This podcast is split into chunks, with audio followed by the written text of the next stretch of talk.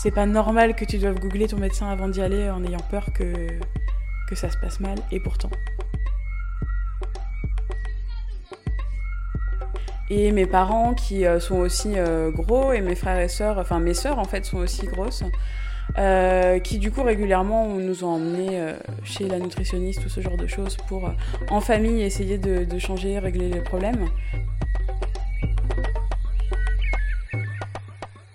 Je vis au Mans, dans un désert euh, médical, clairement aussi, où il n'y a pas non plus masse de, possibilités et, euh, euh, et, surtout des soignants qui prennent pas de nouveaux patients et, où c'est toujours galère pour trouver quelqu'un. Et...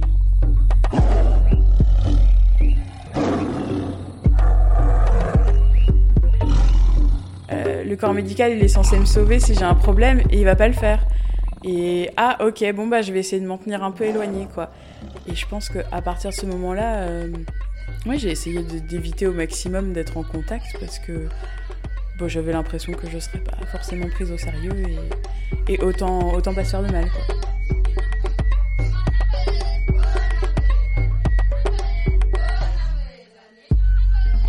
Il y avait les femmes et la grossophobie, et il y a eu les hommes et le sexisme en fait. Et ça m'est tellement insupportable de me dire qu'un homme va m'expliquer mieux que moi le fonctionnement de mon corps et comment je me sens, que ce, cette indignation-là, elle prend le dessus.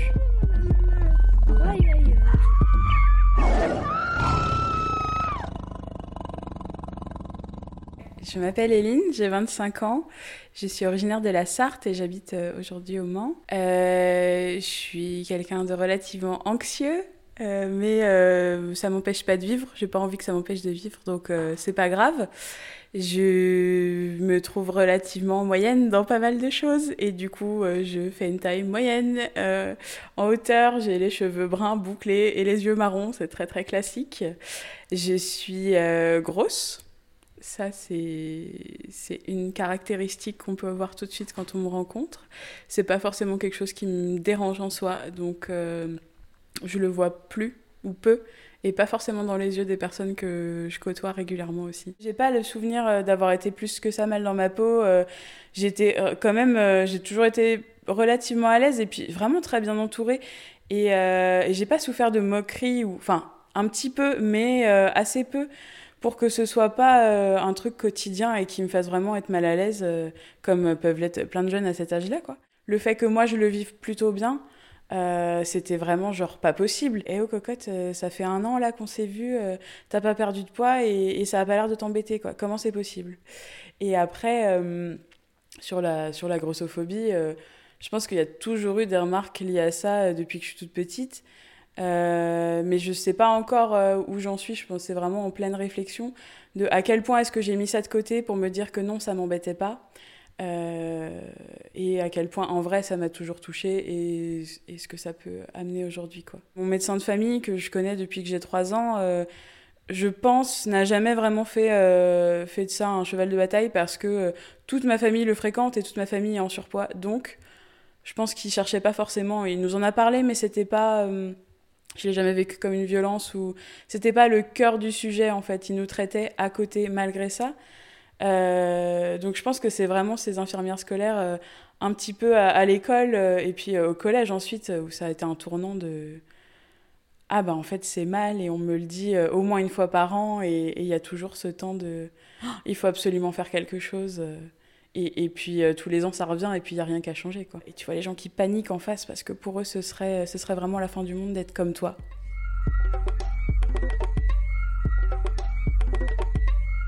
C'est euh, du coup à un âge où je commence à avoir bah, mes premières règles qui sont extrêmement douloureuses. Euh, et déjà, en fait, bah, il y, a dix, ans, quoi, en gros, euh, je me rends compte qu'on va pas prendre ça au sérieux, que j'ai mal, mais c'est normal d'avoir mal. Et finalement, je me retrouve bah, hospitaliser une journée pour faire des tests. Et puis, euh, en fait, non, c'est, ça doit être le, le, surpoids qui fait ça. Le, le tout début de ce, ce, parcours un peu du combattant où tu sens que de toute façon, tu vas jamais être euh, écouté. Et je finis euh, par voir un gynéco qui me prescrit genre vraiment des médicaments de tout et, et, et, de rien très très fort contre les douleurs parce que ça pourrait être ça. Et puis, je les prends et puis ça me rend malade. Et puis, bon, finalement, euh, ça s'arrête un peu, ça devient plus gérable et je, laisse tomber et j'abandonne, quoi. Et euh, après tout, vous avez 15 ans et il va falloir assumer, vous allez avoir mal plusieurs, euh, années dans votre vie, quoi. Pour moi, là, c'était plutôt le début de l'apparition du sexisme de base, de, des soignants hommes qui, qui vont mieux m'expliquer et mieux connaître mon corps alors que moi j'ai 15 ans et que, et que bah, je vais pas au collège au moins une fois par mois. Quoi. Moi, à 14-15 ans, j'ai clairement pas la légitimité et je me sens pas d'aplomb de, de, de, combattre ça. Et, et, au final, je me rends compte que mes parents aussi euh, eh ben, euh, commencent à, à, mettre mon discours en cause, quoi, à dire bah non, mais tu, tu, tu n'as rien en fait, Eline, tu as juste mal. Enfin, les...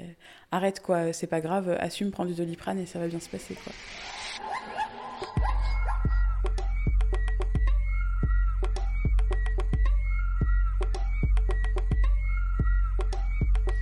Bah, c'est que des années plus tard euh, que euh, après euh, ne pas avoir eu mes règles pendant pendant deux trois ans de manière hyper irrégulière que mais j'étais à la fac et je me dis bon c'est pénible, mais en même temps, j'ai tellement mal quand je les ai que pourquoi pas? Mais bon, ça m'inquiétait un peu. C'est quand même, il y a tellement tout un tout un délire autour du fait que c'est ça qui fait qu'on est une femme et que ça revient tous les mois et que, enfin, il y a quand même un truc où tu peux tu peux pas t'empêcher de pas te sentir pleinement Enfin, moi, je me sentais pas pleinement euh, femme, en fait, sans avoir mes règles régulièrement.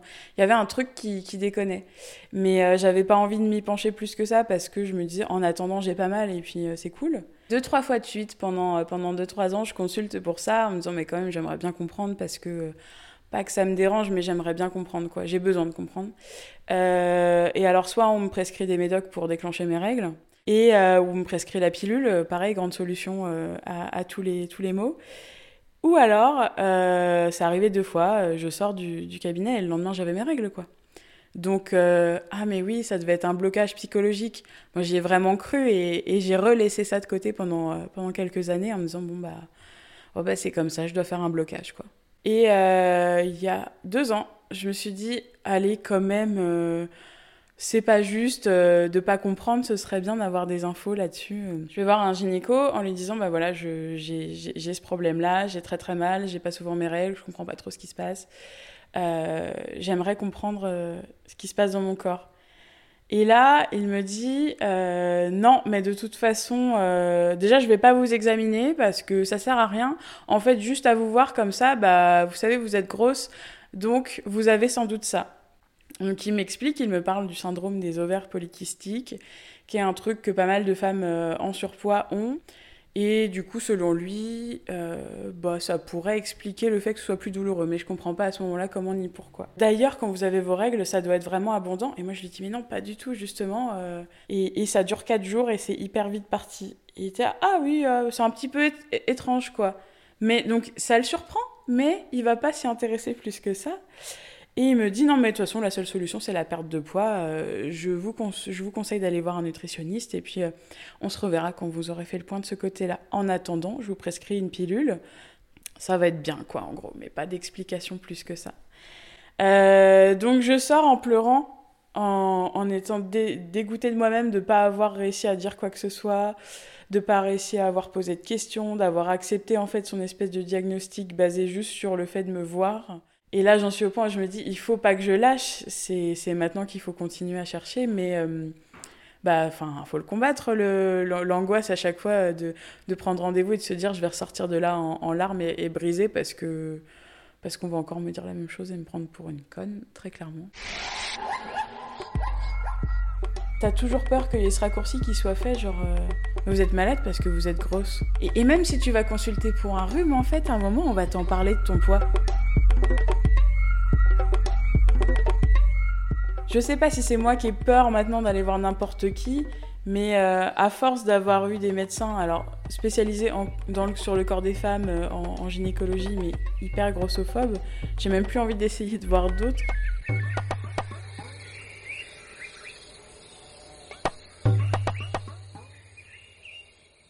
Je m'auto-valorise quand je me dis euh, ah cool j'ai pas pleuré dans le, dans le cabinet quoi.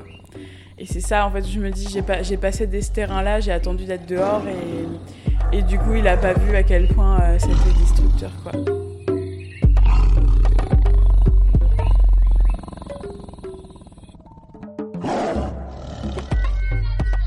Et maintenant, je suis confrontée au problème de bah, le brassard pour prendre la tension. Euh, en fait, euh, Euh, alors il est pas trop petit, mais vraiment il me serre et ça me fait vraiment mal. Et, du coup, puis, puis j'angoisse alors que je sais qu'il me va encore, mais j'angoisse en me disant putain le jour où il m'ira plus.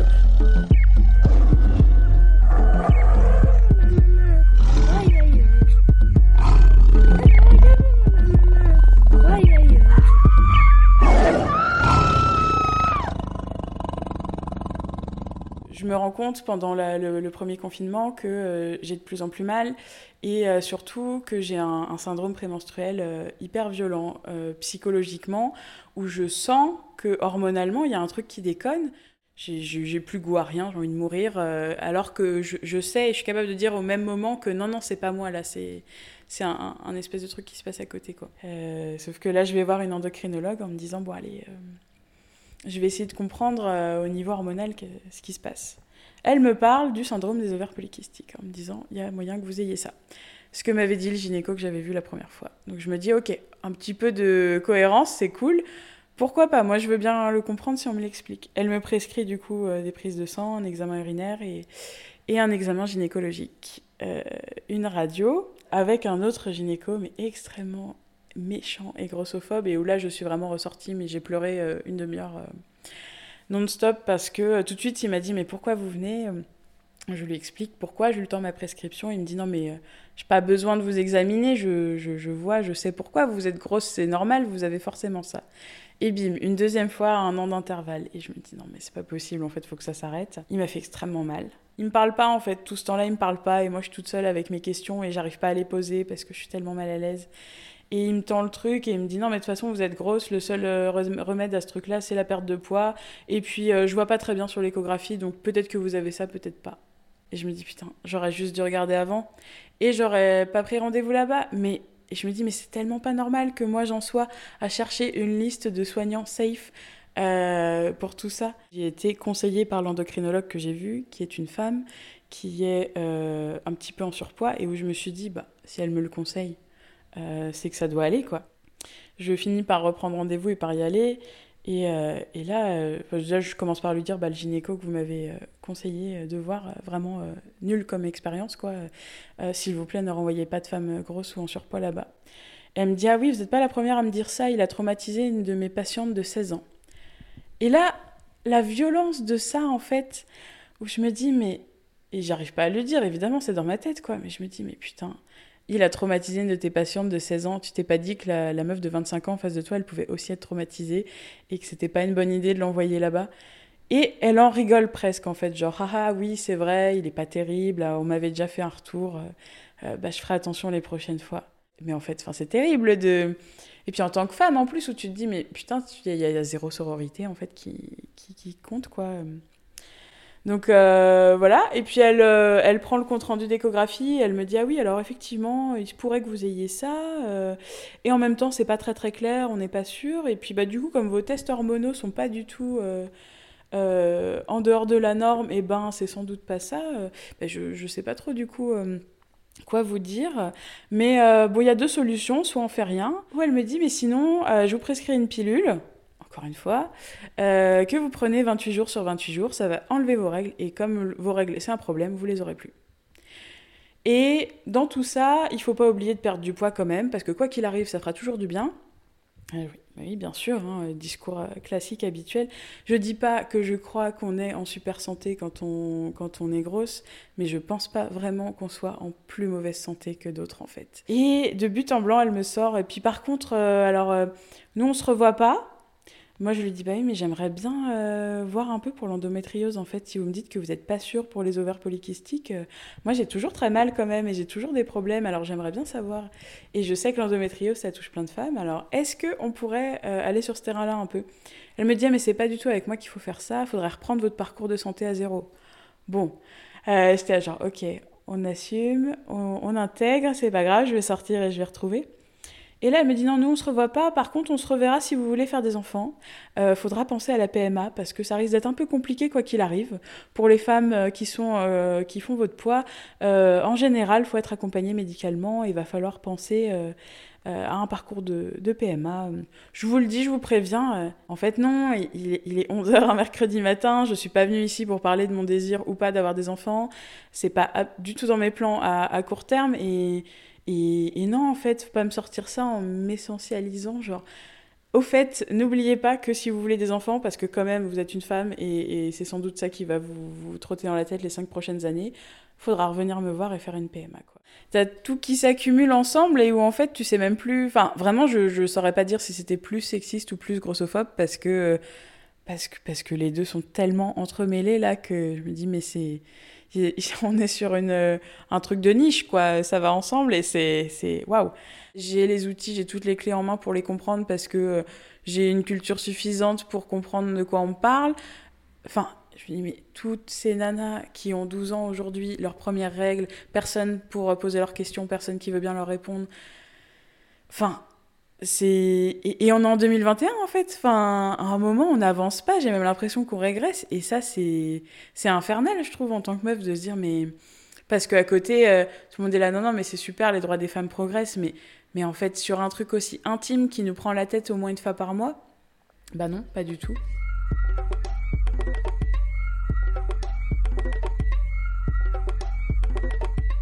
Et finalement, j'ai trouvé quelqu'un à l'écoute, là, euh, ma psychologue, qui me suit depuis, euh, ça doit faire 5-6 ans, de manière très, très. Euh, on se voit, je sais pas, je dirais 4-5 fois par an, et puis après on fait une pause, et puis on se revoit et tout. Et, je l'aime beaucoup, vraiment, je la trouve incroyable. On a fait beaucoup de travail ensemble, mais sur plein, plein d'autres choses. Et pour la première fois, j'évoque ce sujet-là avec elle. Et en fait, elle me regarde avec des grands yeux, elle me dit Mais vous vous rendez compte que c'est de la violence gynécologique et médicale que vous subissez?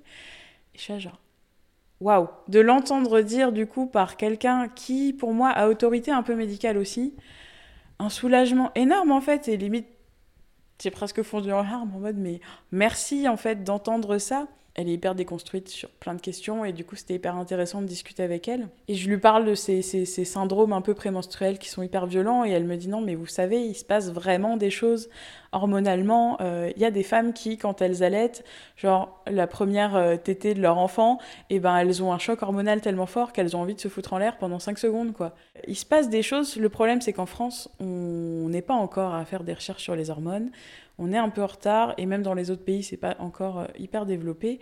Mais il y a un double effet qui se coule un peu de c'est trop bien euh, d'être entendu et en même temps, tu prends la mesure de tout ce qui va pas et de tout ce qu'on tout ce qu'on subit et qui est pas qui est pas ok. Et, je lui dis mais moi ce qui est vraiment dur, c'est que j'en viens à douter et je commence à me demander en fait. Euh, mais ça se trouve, les sautes d'humeur, c'est vraiment normal et puis il faut les accepter, vivre avec, comme les douleurs. Et, et elle me dit non mais vous posez pas la question. Si vous, vous avez l'impression qu'il y a un problème et un dérèglement, eh ben, c'est qu'il existe, quoi. Je pensais pas que ça prenait autant de place, du coup, dans ma, dans ma vie, dans ma tête. Euh, mais quand je me rends compte que j'ai envie de fondre en larmes quand je vois un bébé dans une poussette, parce que je me dis, putain, ça se trouve, j'en aurai jamais, alors que je sais même pas si j'en veux, autant, autant ça me bouffe pour moi-même, mais c'est surtout pour toutes les autres et, et, tout, et tous les autres, quoi, qui, qui, qui vivent des trucs comme ça et, et qu'on ouais, qu'on prend pour des cons, vraiment.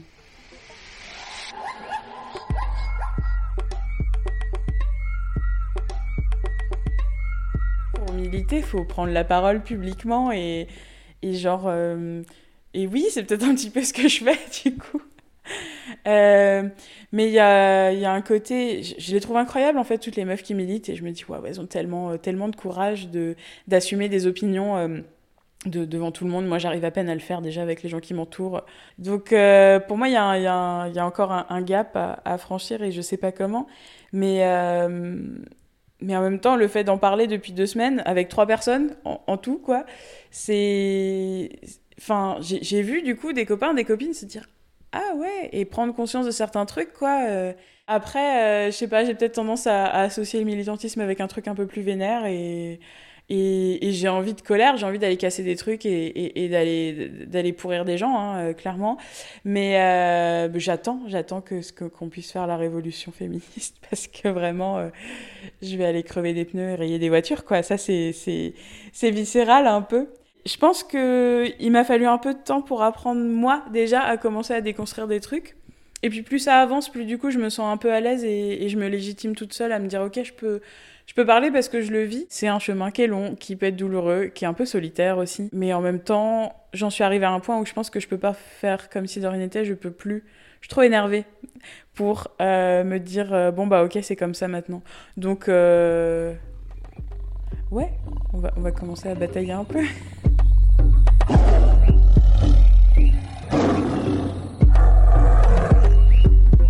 Merci à Eline pour son témoignage précieux et ses combats du quotidien face à la violence. Merci aux soignants et soignantes qui sont à l'écoute et savent faire la différence entre leur projection personnelle et leur posture de soignant. En France, il existe le GROS, groupe de réflexion sur l'obésité et le surpoids.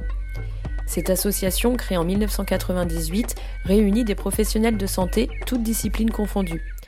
Elle vise à s'interroger sur les questions liées au poids et leur approche cherche à prendre en compte les aspects biologiques, psychologiques et sensoriels pour une prise en charge complète et bienveillante. Retrouvez leur actu sur gros.org. Et pour celles et ceux qui voudraient signaler ou conseiller un praticien ou une praticienne, le collectif Gras Politique continue de militer contre la grossophobie systémique en visibilisant les personnes concernées et en publiant une liste de médecins safe ou non safe sur graspolitique.wordpress.com. Féline ou la jungle médicale, un podcast réalisé par Marjolaine Leclancher en bonus de l'émission Blues des détricoteuses.